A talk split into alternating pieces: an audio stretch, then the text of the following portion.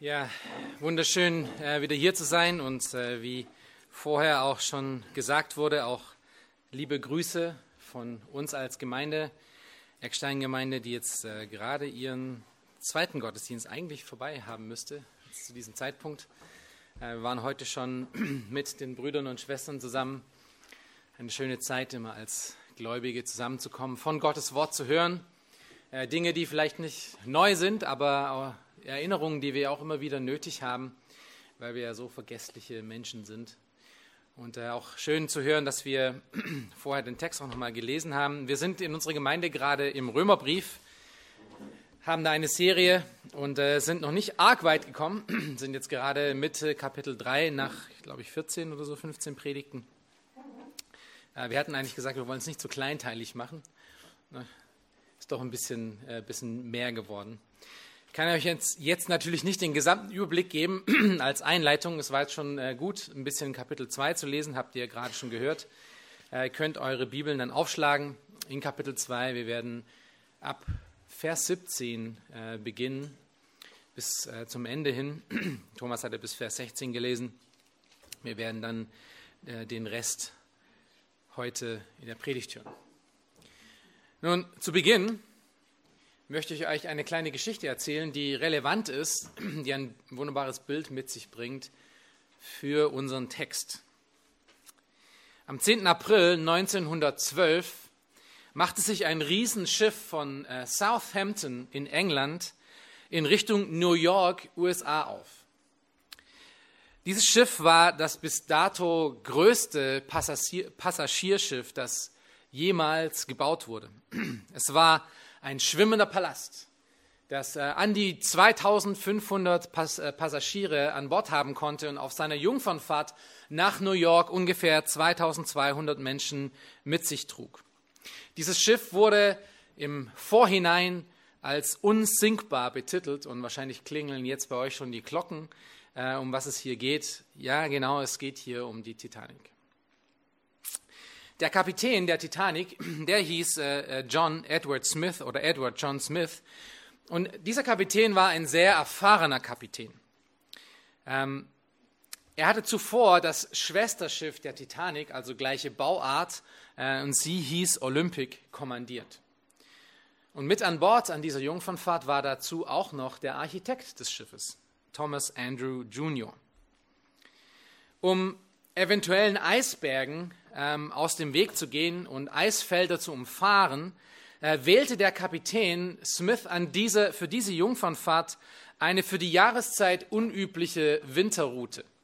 Es war ja April, also Frühling, und trotzdem, um, um ganz sicher zu gehen, dass er so weit wie möglich wegbleibt von Eisbergen, wählte er die Winterroute, die weiter südlich, ähm, äh, weiter südlich lief und etwas langsamer war. Nun, wir wissen, dass im Folgenden geschah. Äh, trotz seiner aller Planung und, und Pläne kam die Titanic niemals in New York an. Vier Tage später, am 14., na, zwei Tage später, am 14. April 1912, gegen 23.40 Uhr, ähm, rammte das Schiff einen Eisberg und riss ungefähr 1500 Menschen in die eisige Tiefe hinein.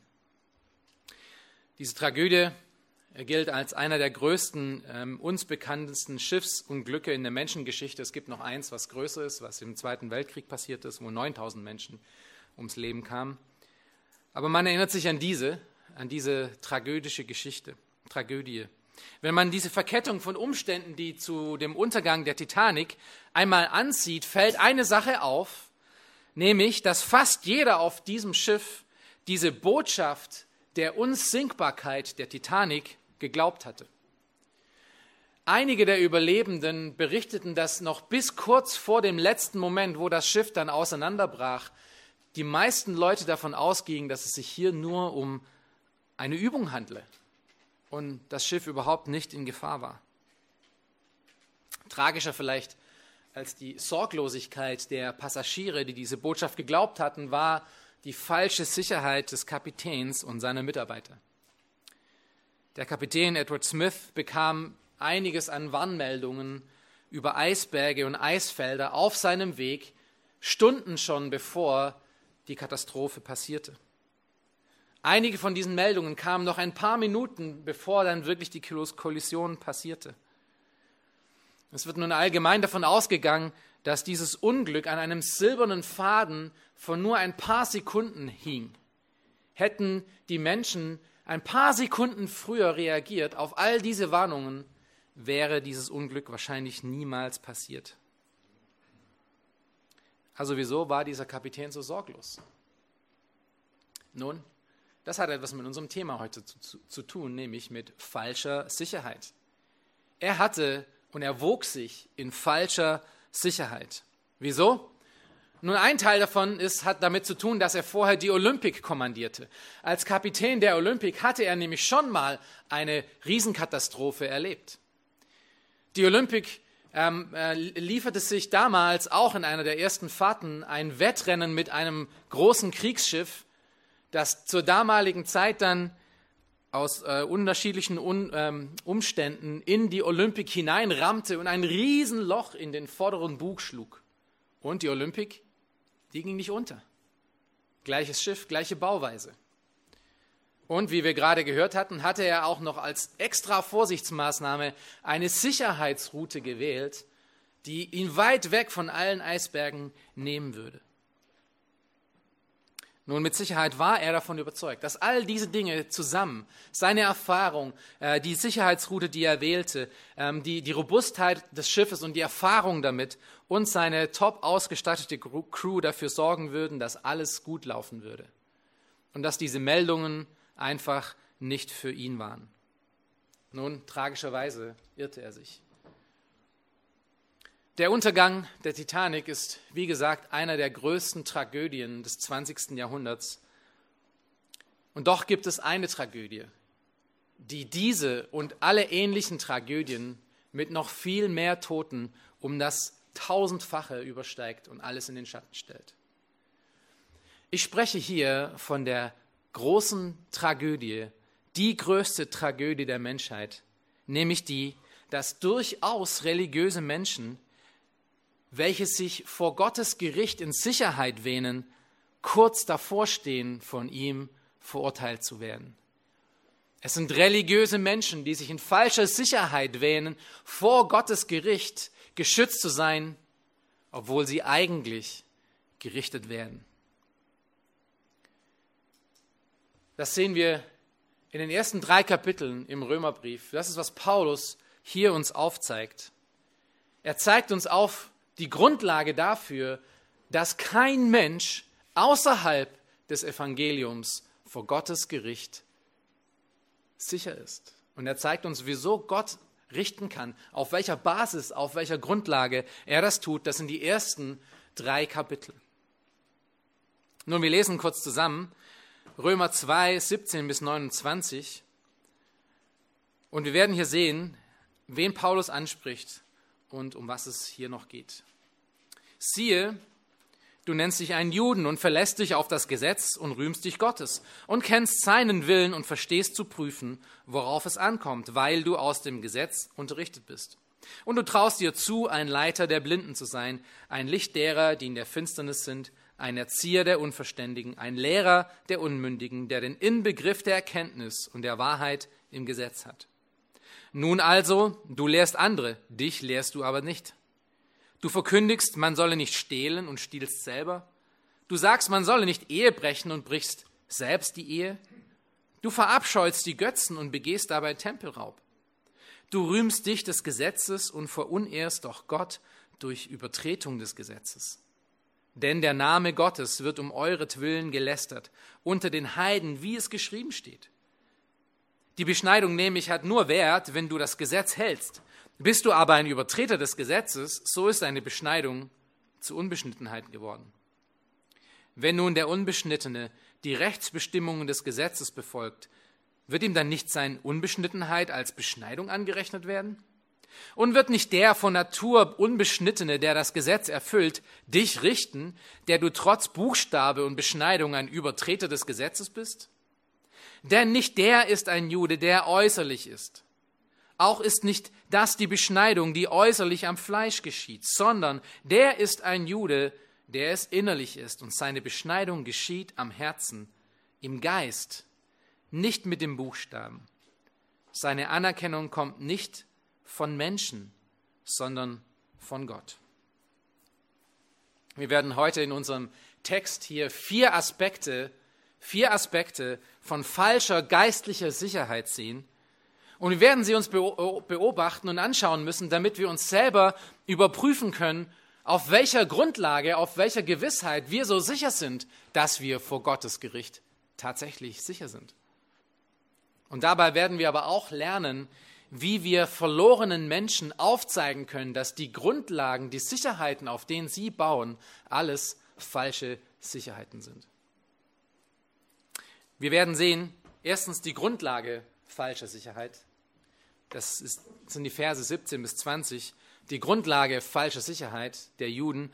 Zweitens die Symptome ihrer falschen Sicherheit. Wie hat sich das gezeigt, dass sie auf die falsche Basis gebaut haben? Drittens das Grundproblem von falscher Sicherheit. Und viertens dann noch das Gegenmittel zu falscher Sicherheit, Verse 28 bis 29. Also wir haben die Grundlage, die Symptome, das Grundproblem und das Gegenmittel. Keine 4Gs. Aber ihr kriegt die Idee. Ich möchte, dass ihr heute besonders zuhört. Und wenn es für euch persönlich etwas nachzuforschen gibt, möchte ich, dass ihr dieses eine tut. Dass du heute überprüfst, auf welcher Basis du wirklich sicher bist, dass Gott dich nicht richten wird. Bist du dir wirklich sicher, dass du auf der richtigen Grundlage gebaut hast? Ein bisschen zum Kontext. Seitdem Paulus nun den sicheren Hafen in Römer 1, Vers 16 bis 17, das kennt ihr alle gut, hier geht es um das Evangelium. Ich, ich, ich schäme mich nicht des Evangeliums, denn es ist Gottes Kraft zur Errettung für jeden, der glaubt.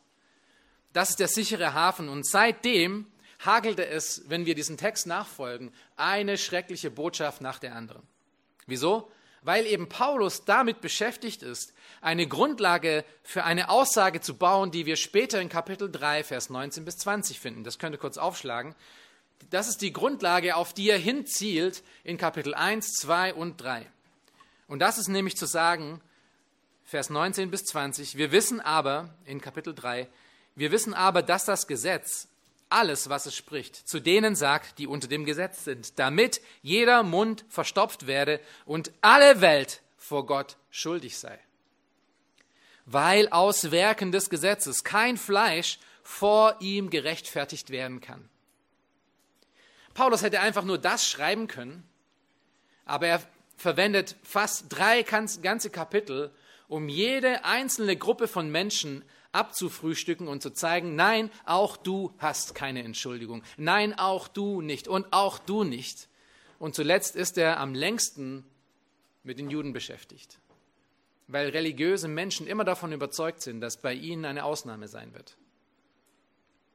Also beginnend mit 1, Kapitel 1, Vers 18 bis zu unserem Ende des Kapitels von heute nennt Paulus all die Gründe dafür, weshalb Gottes Gericht über wirklich jeden Menschen außerhalb des Evangeliums vollkommen treffen wird und weshalb Gott vollkommen gerecht sein wird.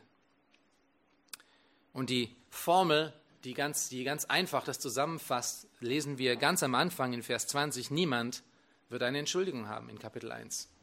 Kapitel 1, Vers 20. Niemand hat eine Entschuldigung. Und wie gesagt, alles, was danach kommt, bis zum Ende von Kapitel 3, dreht sich darum zu zeigen, dass es wirklich so ist, dass niemand eine Entschuldigung hat. Schaut euch mal Kapitel 1, Vers 20 an. Weder der Buschmensch in Amazonas, der noch nie von Gott gehört hat, noch nie ein Missionar bei sich hatte, noch nie, äh, äh noch nie YouTube gesehen hatte oder sonst irgendetwas, auch der hat keine Entschuldigung. Ja, wenn, wenn es um Diskussionen kommt, sind es immer Buschmenschen, die nie von Gott gehört haben. Habt das vielleicht schon mal gehört. Ähm, aber das sind einfach Menschen, die wirklich von Gott, von, Gott, von dem Evangelium noch nie, noch nie was gehört hatten, die die Bibel nicht haben, wo es keine Gemeinden gibt. Auch die haben, sagt Gott, keine Entschuldigung. Schaut euch Vers 22 an.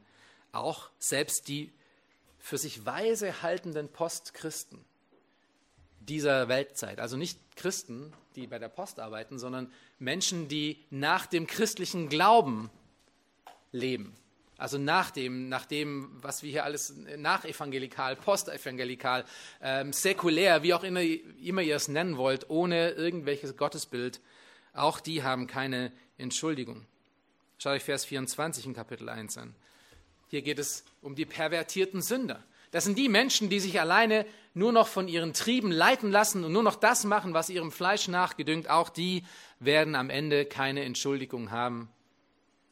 Und dann Vers, Vers 1 in Kapitel 2, der moralische Gutmensch, der von, sich, der von sich behauptet, er sei doch besser als die anderen oder mindestens nicht so schlimm, auch der hat keine Entschuldigung. Und das ist vielleicht eine Klammer, etwas gerade für uns in unseren Gebieten und Kiezen, in denen wir leben, haben wir viel mit diesen Menschen zu tun.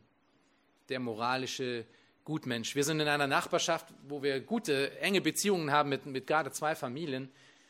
Die könnte ich jeden Sonntag als Christen verkaufen, wenn ich die in die Gemeinde packen würde. Wie die ihre Kinder erziehen, was die über die Welt denken. Es ist unglaublich. Aber auch die haben am Ende keine Entschuldigung. Und wir werden sehen, wieso. Und dann Kapitel 2, Vers 12 fängt Paulus damit an, um zu zeigen, dass selbst religiöse Menschen, Menschen, die geistlich sind, keine Entschuldigung haben. Denn, Vers 11, wir haben es vorher gelesen, schaut euch das an, Kapitel 2, Vers 11, denn bei Gott gibt es kein Ansehen der Person, egal wer du bist, egal was du gemacht hast. Gott richtet nicht nach dem, wer du bist, es ist nun wichtig zu verstehen in diesem Abschnitt hier in Kapitel 2, ähm, dass Paulus hier uns aufzeigt, auf welcher Grundlage Gott alle Menschen richten wird. Es geht hier nicht darum, wie man in den Himmel kommt, das kommt später, sondern hier geht es einzig und allein darum, welche Basis verwendet Gott, welche Grundlage verwendet er, um alle Menschen zu richten. Und welche Basis ist das? Es sind deine Werke. Es sind unsere Werke. Das ist die Basis, auf der Gott richtet.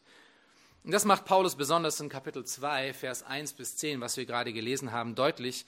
Und in Vers 6 äh, sagt er es sehr deutlich, schaut euch das an. Gott, der jedem vergelten wird nach seinen Werken. Das heißt, jeder wird gerichtet nach seinen Werken. Und Paulus macht somit deutlich, dass weder der Unwissende noch äh, der seinen eigenen Gelüsten nachgeht und in ihnen gefangen ist, noch der Atheist, noch der, der eine gute und hohe Moral hat, vor Gottes Gericht in Schutz sein wird, weil seine Werke niemals ausreichen werden. In unserem Abschnitt nun, den wir jetzt gerade schon gelesen haben, richtet Paulus seinen Fokus nun, wie gesagt, auf die Juden als das Beispiel von religiösen Menschen. Und er spricht nämlich hier, hierbei eben all die Menschen an, die meinen, dass durch irgendwelche religiösen Werke sie ein Ticket in den Himmel bekommen werden. Und er beginnt damit, die Grundlage der falschen Sicherheit der Juden aufzulisten. Und das ist auch unser erster Aspekt, die Grundlage von falscher Sicherheit, äh, Verse 17 bis 20. In diesen drei Versen, Vers 17 bis 20, nennt Paulus, haltet euch fest, sechs vermeintliche Sicherheiten, auf die sich die Juden fälschlicherweise verlassen hatten. Und wir können hier analoge Parallelen ziehen in unserer Zeit. Also hört gut zu und schaut, wie sie vielleicht auch auf uns passen. Die erste vermeintliche Sicherheit, mit der ihr hier anfängt, ist in Vers 17 zu finden, der erste Teil. Das ist ihre Herkunft. Siehe, du nennst dich einen Juden. Nun, wenn Paulus hier von Juden spricht, wen meint er damit? Er meint hier die Israeliten oder die Hebräer. Ähm, wenn von Israeliten gesprochen ist, dann redet man von den Menschen, die sich mit dem Land assoziieren, mit dem Land Israel. Wenn man von Hebräern redet, redet man von Menschen, die sich mit der Sprache identifizieren, Hebräisch. Wenn man von Juden redet, dann redet man von Menschen, die sich mit der Nation, mit der Rasse, mit dem Volk identifizieren. Also, Paulus meint hier die Menschen, die mit der Nation sich sehen, also die, diejenigen, die von Gott auserwählt sind, die sich als Gott auserwählt betrachten, abgesondert von allen Nationen. Sie sollten Gottes besonderes Volk sein. Das waren die Juden. Es sollte wirklich ein ehrenhafter Begriff sein für ein Volk, das einmal nichts war und Gott aufgehoben hat. Für welchen Zweck? Um ihn zu verherrlichen. Jesaja 49, Vers 3, da spricht Gott zu Israel, du bist mein Knecht, du bist Israel, durch den ich mich verherrliche durch den ich mich verherrliche. Das war Gottes Plan mit seinem Volk. Stattdessen wurden sie immer stolzer darauf, dass sie Gottes besonderes Volk waren, dass sie eine Nation waren, die abgesondert war von allen anderen. Und sie wurden stolz auf ihre Herkunft und auf ihre Rasse und haben den wahren Grund für ihre Existenz vergessen. Nun, es gab ein äußeres Zeichen, äh, dass sie zu dieser Nation, zu diesem auserwählten Volk als zugehöriges Zeichen machte. Und das war eben die Beschneidung. Und wir haben hier in dem Text schon ein paar Mal von der Beschneidung gelesen. Und das ist eben das, was sie gezeigt hatte, dass sie Teil von dieser Nation waren. Jeder Junge, jeder Junge von jüdischen Eltern, der geboren wurde, musste am achten Tag beschnitten werden. So hatte es Gott angeordnet. Und das war sozusagen der Ausweis, den du zeigen konntest, ich gehöre zu dieser Nation. Wenn ein Nichtjude ein Jude werden wollte, gab es unterschiedliche Dinge, die er tun musste. Eine davon war sich beschneiden lassen. Eine andere war übrigens, sich taufen zu lassen, auch interessant, aber das ist ein anderer Tag. Ähm, es gab eine ganze Prozedur, die Beschneidung gehörte eben auch dazu. Ähm, und es sollte ein Zeichen für die Menschen um, um sie herum sein, für die heidnischen Völker. Ich gehöre nun zu Gottes Bund. Ich gehöre nun zu dieser Nation, zu diesem Volk. Und die Juden dachten nun, dass nur weil sie dieses Zeichen hatten, sie automatisch nun Gottes Kinder seien, na, äh, nun Gottes Kinder wären und somit vor Gottes Gericht gerecht wären, also vor Gottes Gericht geschützt wären. Ich gebe euch ein Beispiel aus Johannes 8, Vers 31. Ihr könnt zuhören bis 47. Dort konfrontiert Jesus die Juden. Und es gab hier Juden, die sogar ihm nachfolgten. Also es waren nicht die Juden, die ihn sonst immer wieder äh, verfolgten und ihm alles Mögliche vorwarfen, sondern es waren Juden, die meinten, an Jesus zu glauben.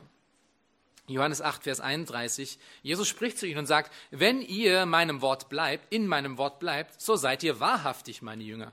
Und ihr werdet die Wahrheit erkennen und die Wahrheit wird euch frei machen. Aber nun hört, wie sie antworten. Eigentlich eine wunderbare Aussage, nicht wahr? Was war ihre Antwort? Vers 32. Wir sind Abrahams Same und sind niemands Knechte gewesen. Wie kannst du sagen, ihr sollt frei werden? Seht ihr? Auf was haben sie sich denn verlassen? Auf ihre Herkunft. Das war kein echter Glaube, den sie hatten. Und Jesus machte das dann im Folgenden deutlich, indem er zu ihnen sagte in Vers 44, nachdem die ganze Diskussion noch weiterging, Ihr habt den Teufel zum Vater, und was euer Vater begehrt, das wollt ihr tun.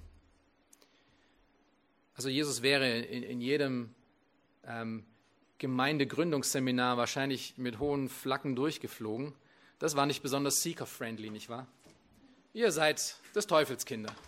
Ihr habt nicht das im Sinn, was Gott möchte.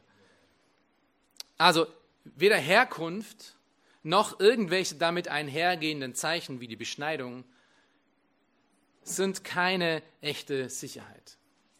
Das ist, was Paulus hier deutlich macht. Man kann beides haben und doch ein Kind des Teufels sein. Das ist, was Jesus gezeigt hat. Nun, analog dazu ist es weder die fanatische Assoziation mit dem jüdischen Volk, was es hier in Deutschland auch oft gibt, noch die Überzeugung, dass man ein Nachfahre Davids ist, obwohl man es offensichtlich nicht ist, was wir auch vor kurzem hatten, noch aus einer christlichen Familie zu kommen oder in einer Gemeinde groß geworden zu sein, oder vielleicht sogar getauft worden zu sein als Kind oder als Erwachsener. Nichts davon an und für sich schützt dich vor Gottes Gericht.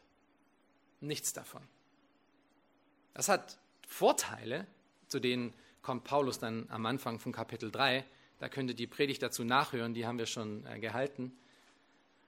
Aber es schützt, dir, es schützt dich nicht vor Gottes Gericht weil weder Herkunft noch irgendwelche äußeren religiösen Zeichen etwas zu deiner Gerechtigkeit beiträgt. Die Juden mussten das hören und doch hatten sie eine zweite Sicherheit, eine falsche Sicherheit, auf äh, die sie sich verließen und der sie festhielten. Und das ist der Rest äh, von Kapitel 17, äh, von Kapitel 2, Vers 17. Und verlässt dich auf das Gesetz. Die Juden waren nicht nur ein von Gott ausgesonderte Nation, sondern sie hatten auch Gottes Offenbarungen bekommen. Und das ist ja eigentlich verrückt. Das Gesetz Gottes, was hier genannt wird, hatten sie als Volk bekommen. Gott hat zu ihnen geredet und nicht zu anderen. Das Problem war nun bei ihnen, dass sie auch darauf stolz waren und sich darauf anfingen zu verließen, dass Gott mit ihnen geredet hatte, dass sie ja das Gesetz hatten und die anderen nicht. Es ist ungefähr so, als wenn ich mit meinem ungläubigen Nachbarn äh, rede und äh, er mich dann fragt, wir über Gottes Gericht reden und er mich dann fragt, nun wieso bist du denn dir so sicher, dass du nicht äh, in Gottes Gericht kommst? Und ich ihm sagen würde, ich bin mir ziemlich sicher, ich komme nicht in Gottes Gericht, weil ich eine Bibel zu Hause habe und du nicht. Ungefähr so war ihre Einstellung.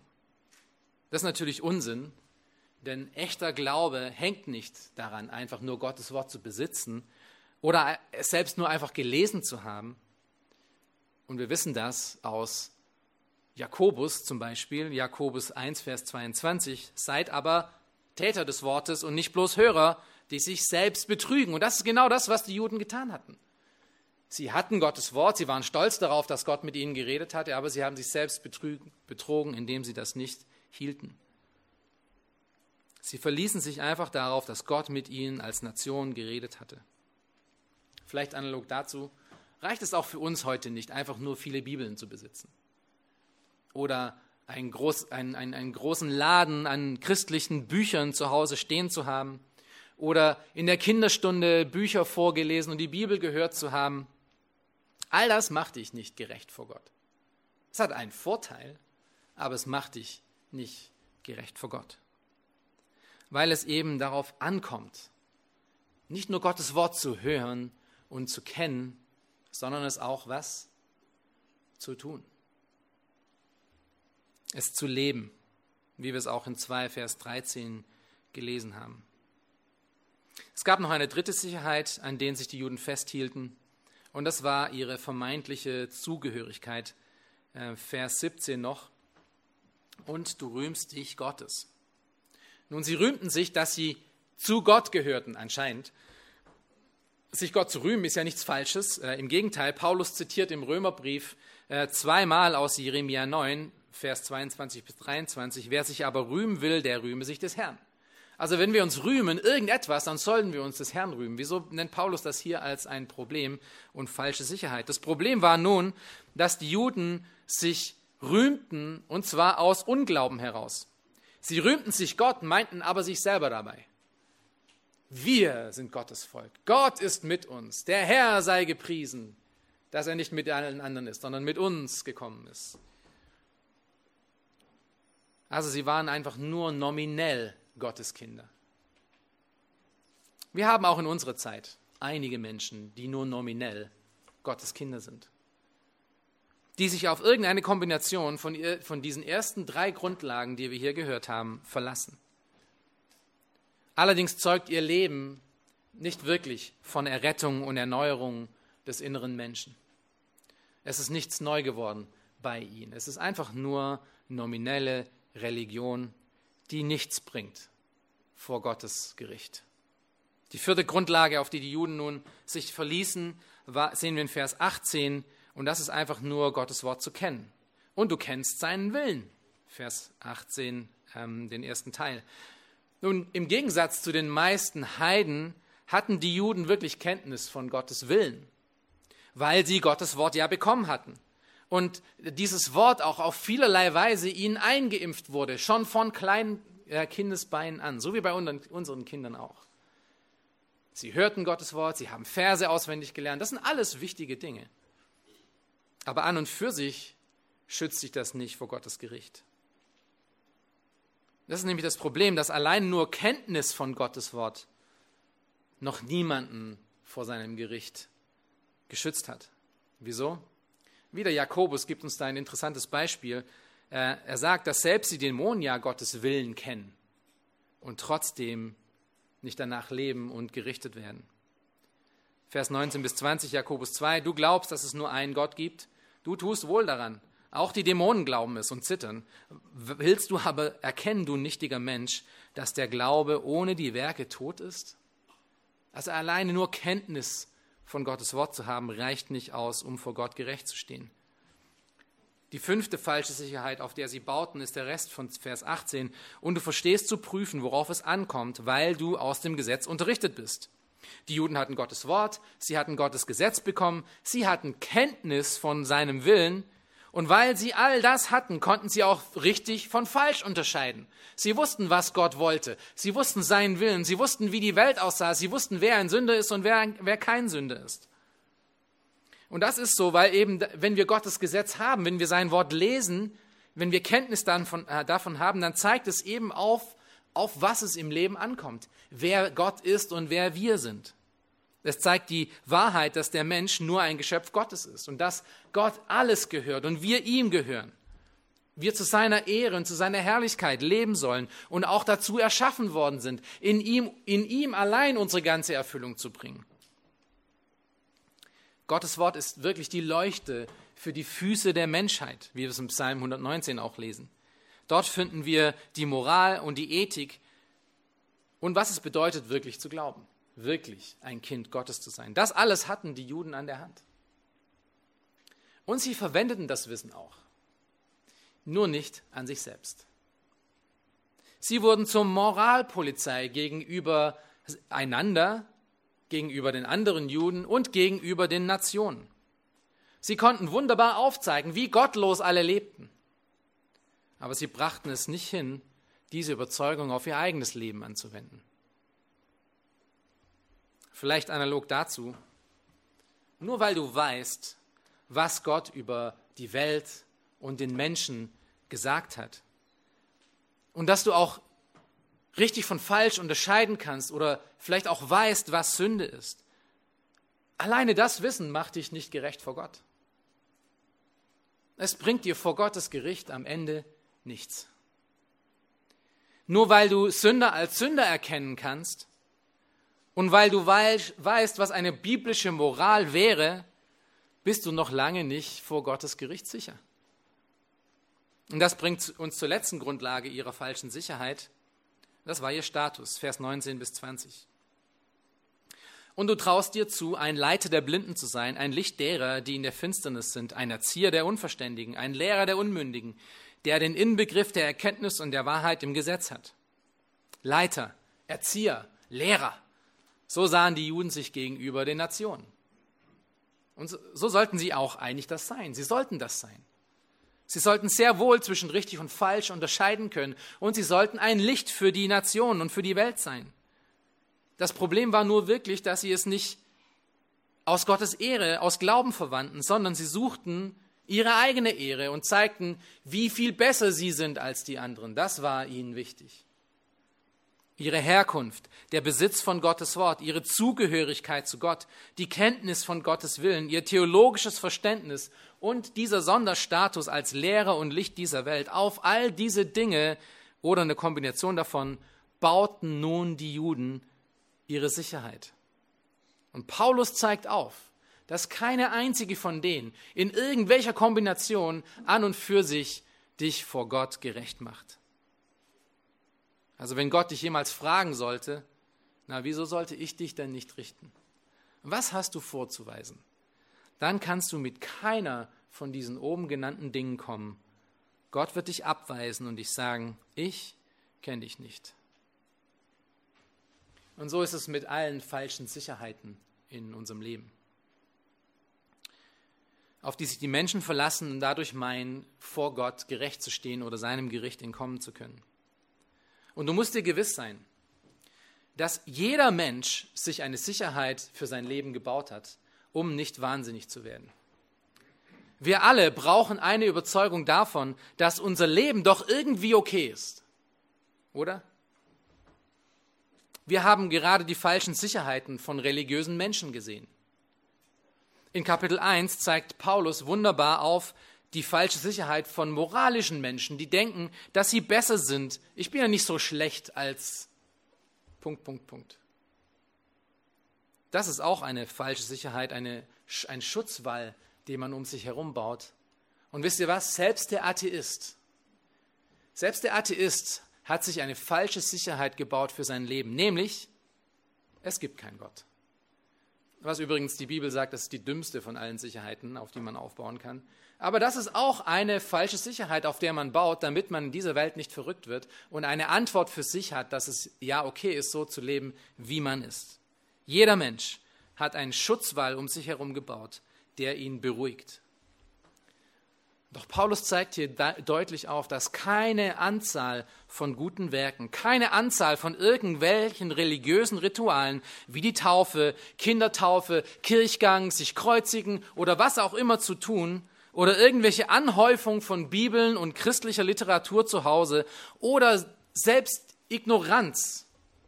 Nichts davon, nichts davon schützt dich vor Gottes Gericht.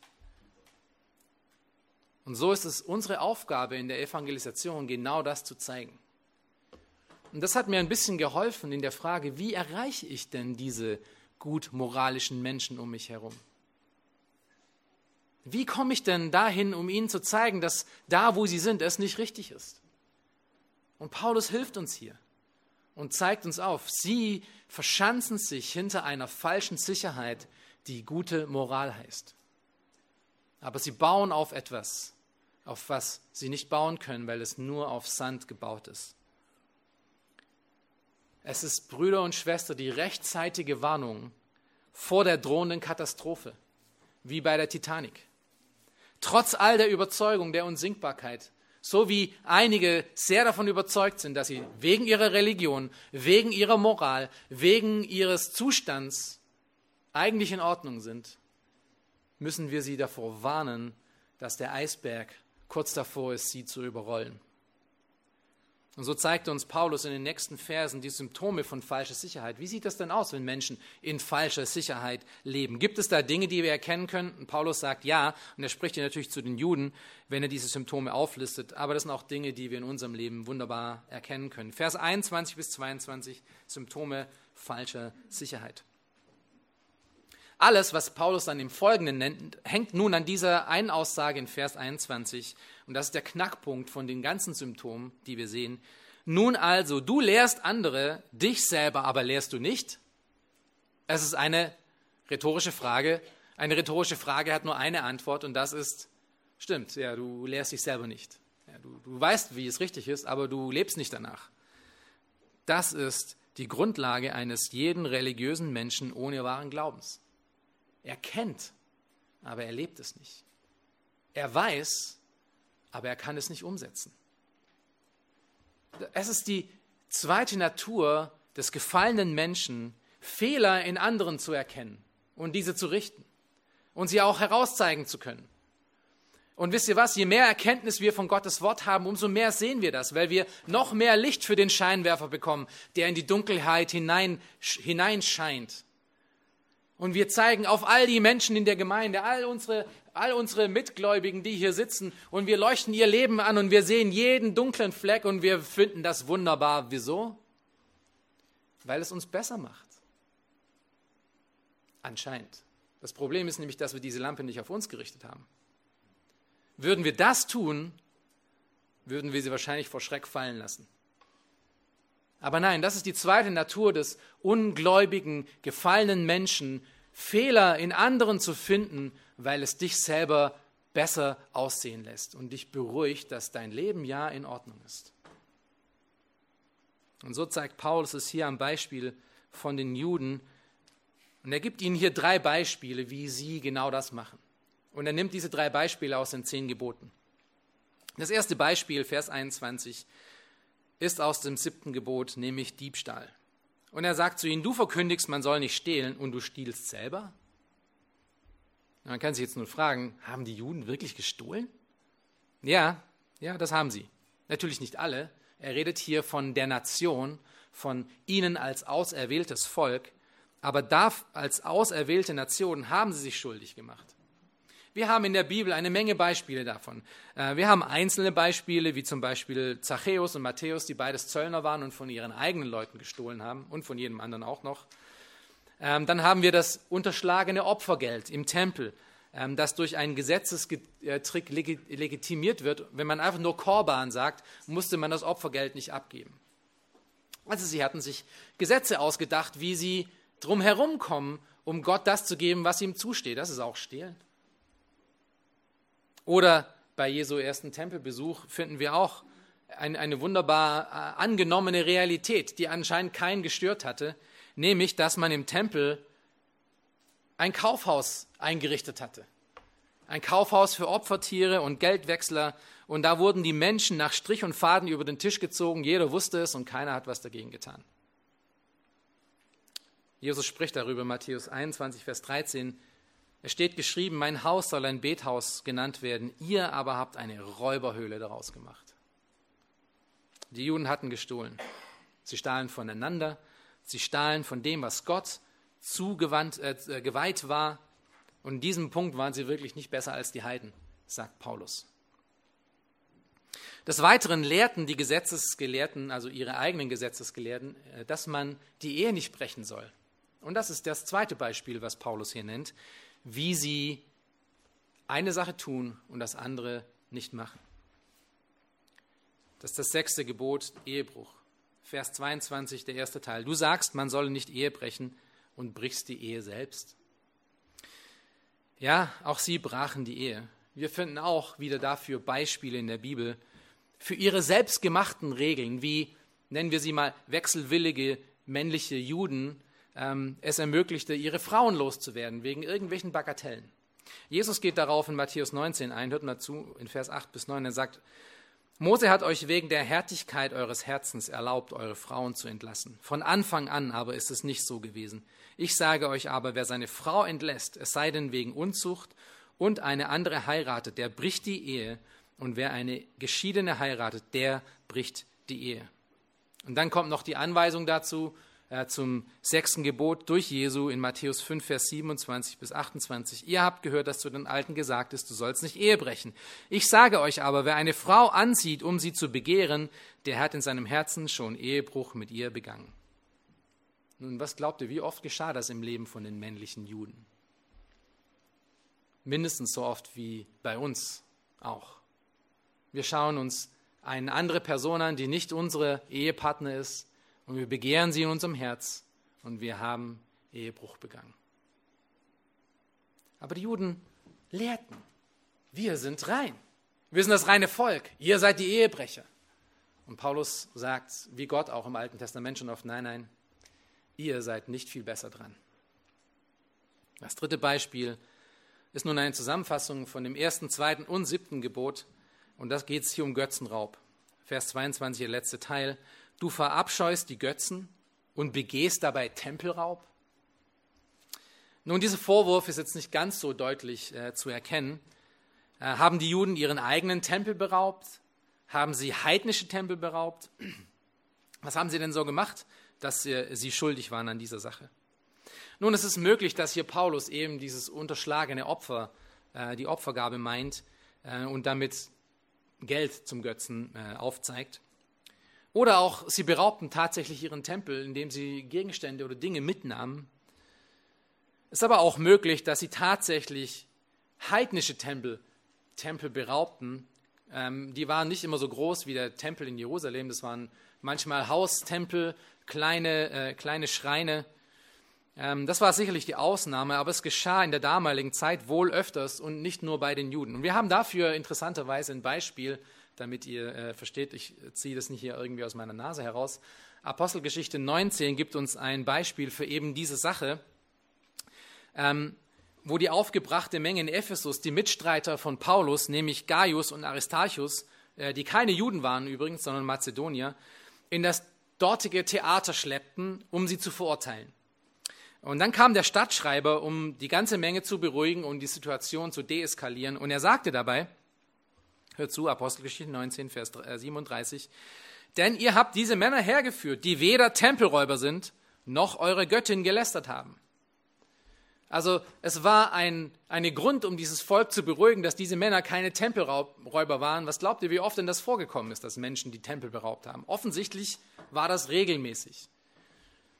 Also egal wie die Juden als Nation, nicht jeder Einzelne, haben eben auch das erste und das zweite und das siebte Gebot übertreten und somit sind sie in dreifacher Weise schuldig geworden. Es benötigt natürlich nicht alle drei von diesen Übertretungen, Es reicht einfach nur eine davon, nicht wahr? Eine hätte gereicht, um sie vollkommen schuldig zu machen vor Gott. Egal wie gut moralisch sie gelebt haben in ihrer vorherigen Zeit. Wieder Jakobus 2, Vers 10. Wer das ganze Gesetz hält, sich aber an einem verfehlt, der ist was?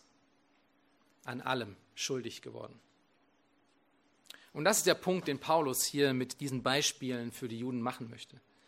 Er sagt, ihr Juden, ihr verlasst euch auf all die Vorteile, die ihr als Nation bekommen habt, aber ihr seid trotzdem schuldig, weil ihr nicht einmal drei von den zehn Geboten halten könnt.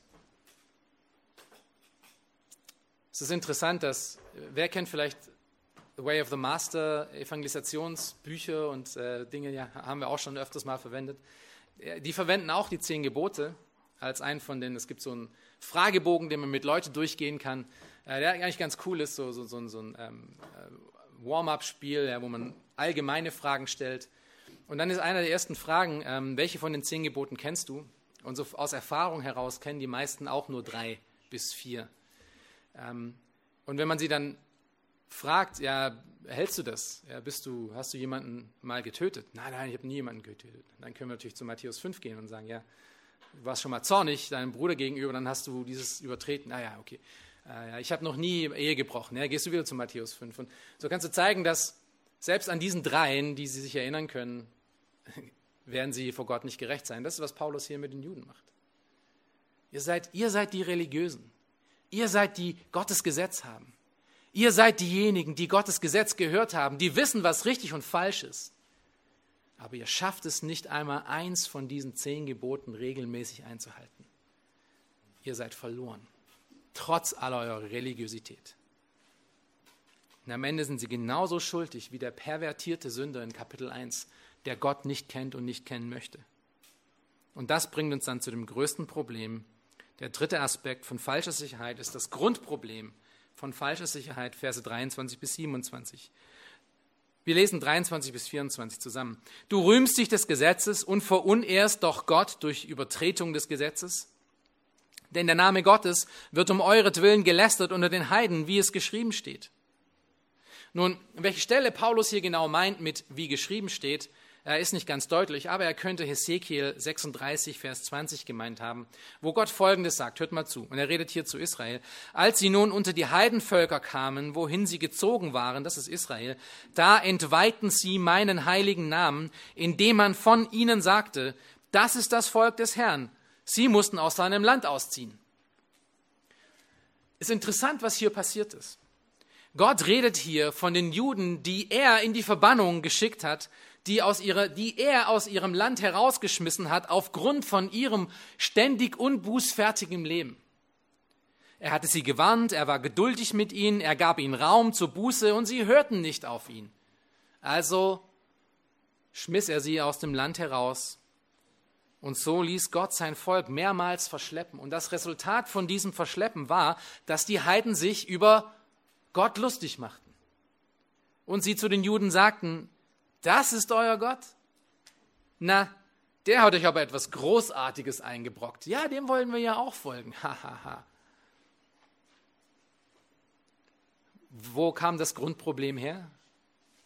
Ihre Unbußfertigkeit. Ihr unbußfertiges Leben, das Gott dazu brachte, sie hinauszuschmeißen. Und am Ende machte er seinem eigenen Namen damit Unehre. Angefangen hat es aber mit ihrer Unbußfertigkeit.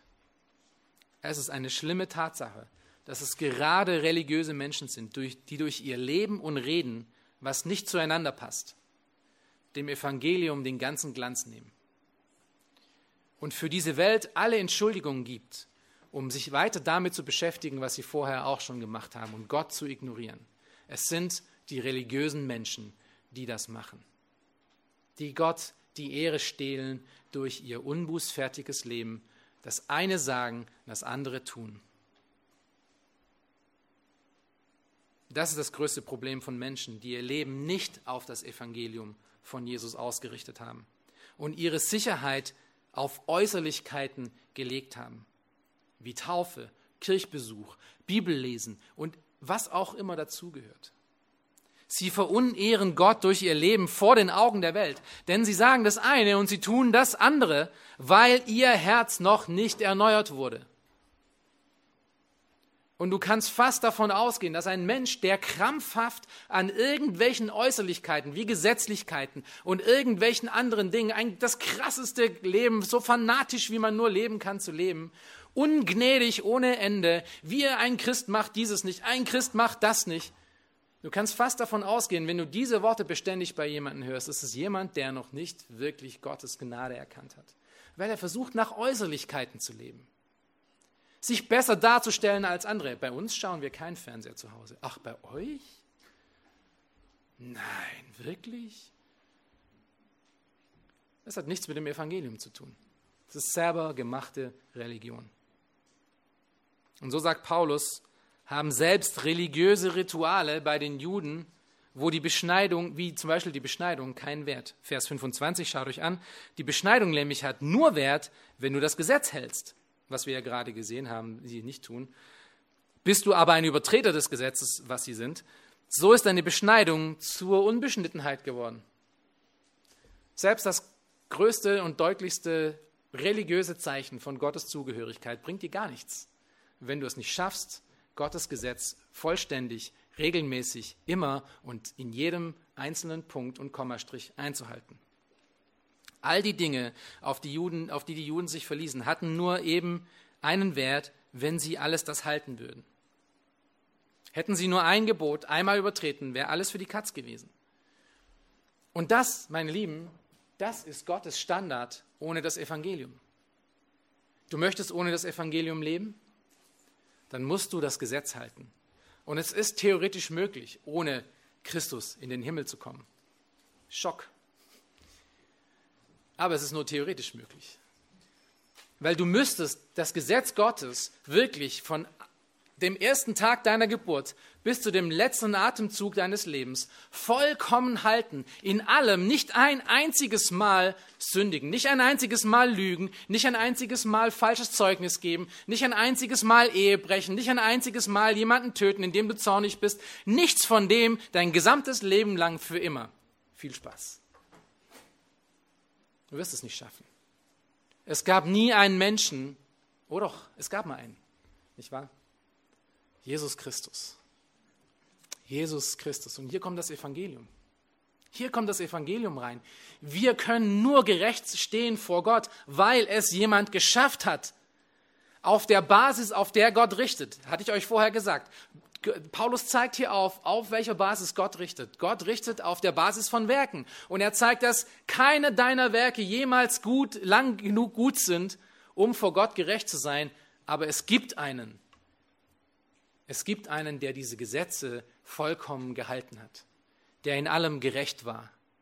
Und das ist Jesus Christus. Und Paulus geht nun weiter. Ich bin ein bisschen vorausgeschritten, aber Paulus geht hier weiter und zeigt ihnen, dass dieser Standard theoretisch auch die Heiden einhalten könnten. Und das war ein Schock für die Juden. Vers 26.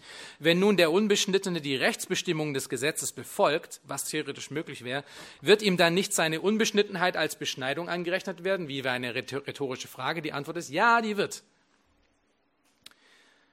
Und der Paulus zielt hier auf eine bestimmte Wahrheit ab, die wir in Vers 28 dann sehen werden. Und er hängt dann in Vers 27 noch eine weitere rhetorische Frage dran und wird nicht der von Natur Unbeschnittene, der das Gesetz erfüllt, was theoretisch möglich wäre, dich richten, der du trotz Buchstabe und Beschneidung ein Übertreter des Gesetzes bist. Also du hast all diese Sachen. Du bist die religiöse Person par excellence. Und selbst der größte Heide, der noch nie was von Gott gehört hat, kann dich richten, wenn er es schafft, wirklich Gottes Gesetz zu halten, was er nicht schaffen wird ohne Jesus Christus. Für die Juden war das eine undenkbare Aussage.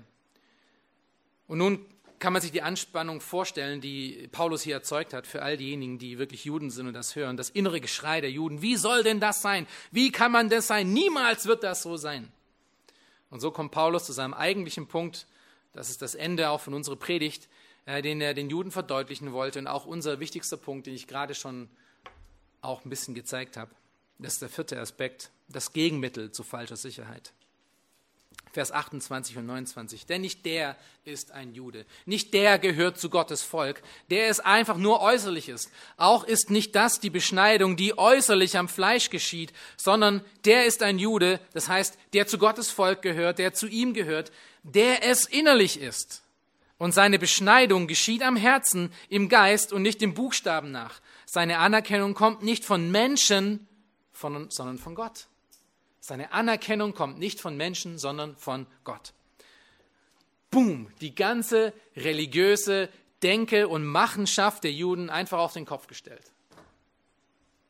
Nun, wenn wir Paulus' Aussage hier mal von hinten aufrollen, dann verstehen wir jetzt, dass all diese religiösen Dinge, die wir tun könnten und die die Juden taten, Beschneidung, Taufe, Übergabegebete, Kirchenbesuche, Jugendlager, Gospelchor, Dienste, Lehren, Lesen, Studieren und so weiter, im schlechtesten Fall nur der Anerkennung von Menschen dient. Das ist, was Paulus hier sagt.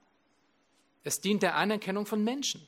Es kann einfach nur Augendienerei sein, dass jemand denkt, wow, ist der aber geistlich. Wow, so ein Mensch möchte ich auch sein. All diese Dinge können einfach da sein, weil du eben das anderen zeigen möchtest. Du bist besser als sie.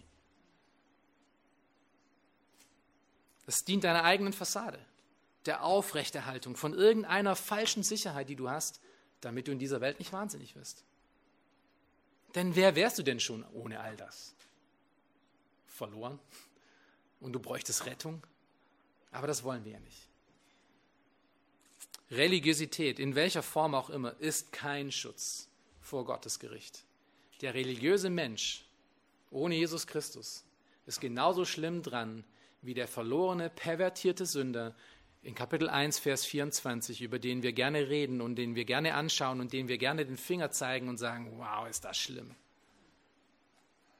Aber du, mein Freund, bist du wirklich so viel besser?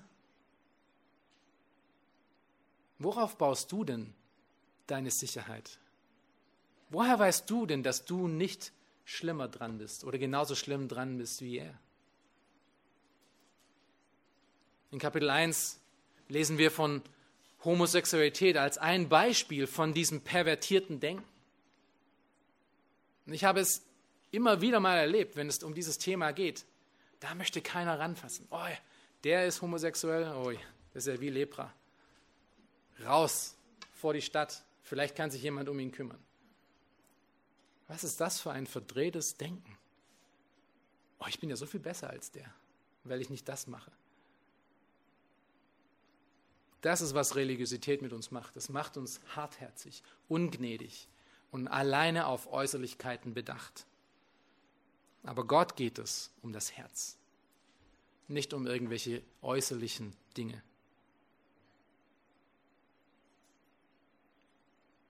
Ist dein Herz von Gott wirklich beschnitten worden? Ist es erneuert worden? Und steht es unter ständigem, wachsenden Wachstum und Erneuerung? Hat Gott auf übernatürliche Art und Weise auch bei dir eingegriffen, auf eine übernatürliche Art und Weise, wo es sich verändert hat, immer mehr in sein Ebenbild hinein? Hat er dich vielleicht zu sich geführt, nah, näher zu seinem Wort hin? Hat er dir ein bußfertiges Herz gegeben? Ein Herz, was vor Gott niederkniet und Buße tut? Denn das ist, das ist es, um was es letztlich geht. Die Frage ist also nicht, ob, Gott, ob du Gott kennst. Das ist nicht die letztlich wichtige Frage, sondern die wichtige Frage ist, ob Gott dich kennt. Kennt Gott dich wirklich? Im Neuen Testament gibt es hierzu eine tragische Warnung. Matthäus 7, 21, Vers 23. Nicht jeder, der zu mir sagt, Herr, Herr, wird das Reich des Himmels eingehen, sondern wer den Willen meines Vaters im Himmel tut. Viele werden an jenem Tag zu mir sagen, Herr, Herr, haben wir nicht in deinem Namen geweissagt und in deinem Namen Dämonen ausgetrieben und in deinem Namen viele Wundertaten vollbracht? Ja, das haben sie.